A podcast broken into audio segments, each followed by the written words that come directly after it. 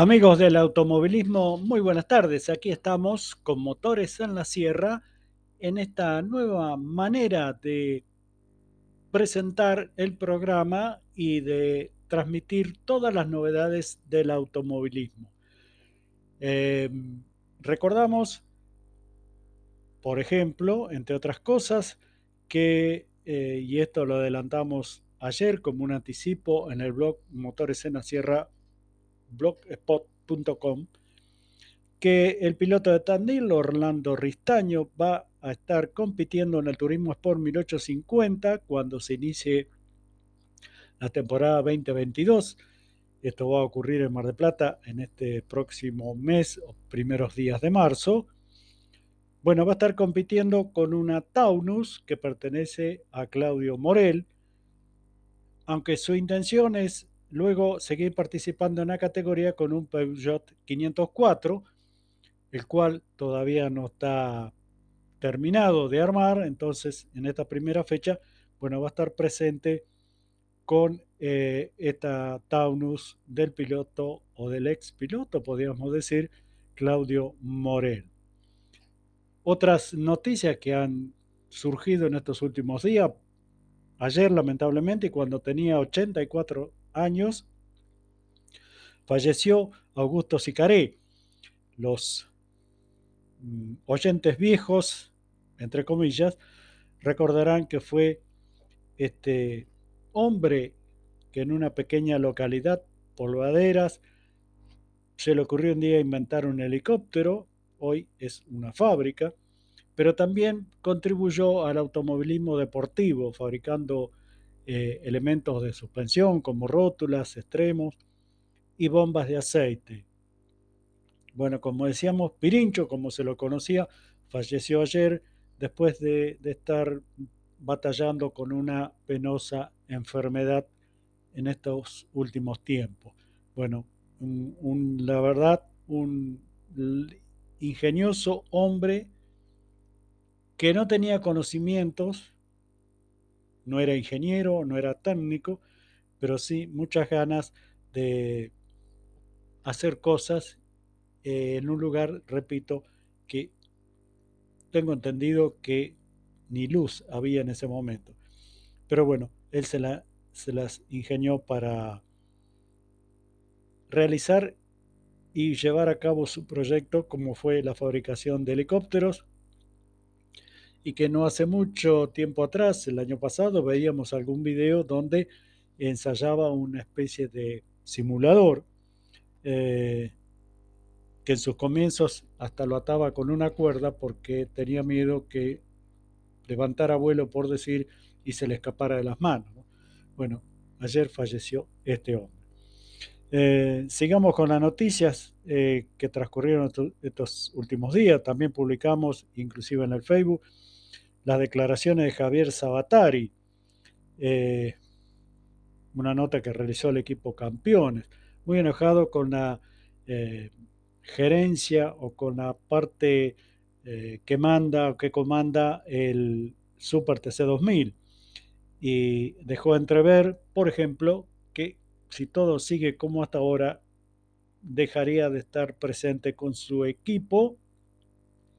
Él maneja actualmente el, Citroën que eh, corre Cardu, eh, perdón, eh, el equipo, el piloto, mejor dicho, Ciarrochi, y que se queja en algunas circunstancias, por ejemplo, del tema neumáticos. Pero dejó entrever, repito, esto, ¿no? Que si todo sigue igual, posiblemente no se presente. Pero, ¿qué puede llegar a pasar? También adelantamos en la semana que eh, la parte gerenciadora de, del Super TC2000 eh, lo puso en venta, digamos, y que se nombra mucho a los hermanos eh, Levi, sobre todo a Diego, que son los que hoy tienen a su cargo y manejan el Top Race y el Rally Cross, circuló la versión y con bastante buenos asideros que también se harían cargo del Super TC 2000. Llamó la atención que en los últimos días, en un tuit, Diego Levi publicó, refiriéndose, ustedes se acuerdan, esa eh, celebración del turismo carretera que fueron desde Buenos Aires a Mar de Plata por la Ruta 2, fue organizada por ellos, y publicaron una foto de ese día junto con el siguiente texto. Este tipo de eventos dejan una huella en el automovilismo. Hay que salir de la zona de confort buscando mejores espectáculos para el público y los sponsors. Es un gran desafío para este deporte que insume mucho presupuesto para cada evento. Eh, muchos leen entre líneas que eh, los Levi se refieren a tomar a su cargo el mando del Super TC 2000. Veremos en estas próximas horas, casi diría.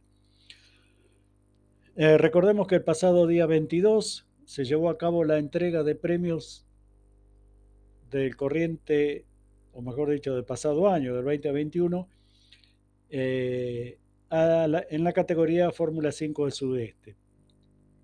También se premió al campeón de la temporada 2019, cosa que no se había hecho y que había quedado un poco relegada en el 2020 a raíz de la pandemia. Se aprovechó ese día también para hacer algunos pequeños cambios en el reglamento que están publicados eh, tanto en el Facebook de la Fórmula 5 del Sudeste como en Motores en la Sierra blogspot.com.ar, donde los interesados pueden, pueden leerlo. Eh, y decíamos, a raíz de la renuncia de quien era hasta este día 22 el presidente de la categoría, Santiago Álvarez, eh, se renovó la comisión, se formó una nueva comisión que quedó formada de la siguiente manera. El presidente pasó a ser quien era el vice hasta ahora, Román Mández, vicepresidente Ricardo Funaro, el secretario quien les habla, Omar Medici, tesorero Sebastián Cus, el primer vocal titular Miguel Porta, el segundo vocal titular Carlos Di Natal, el tercero Néstor Pina, el primer vocal suplente Santiago Álvarez, el segundo vocal suplente Omar Mández, el tercer vocal suplente Juan Álvarez, el revisor de cuentas titular Carlos De Pau, el turco como lo conocemos todos. Estas son algunas de las eh, novedades que tenemos para contarles. También recordar que en este próximo mes de febrero se va a iniciar, entre otras actividades, el turismo carretera.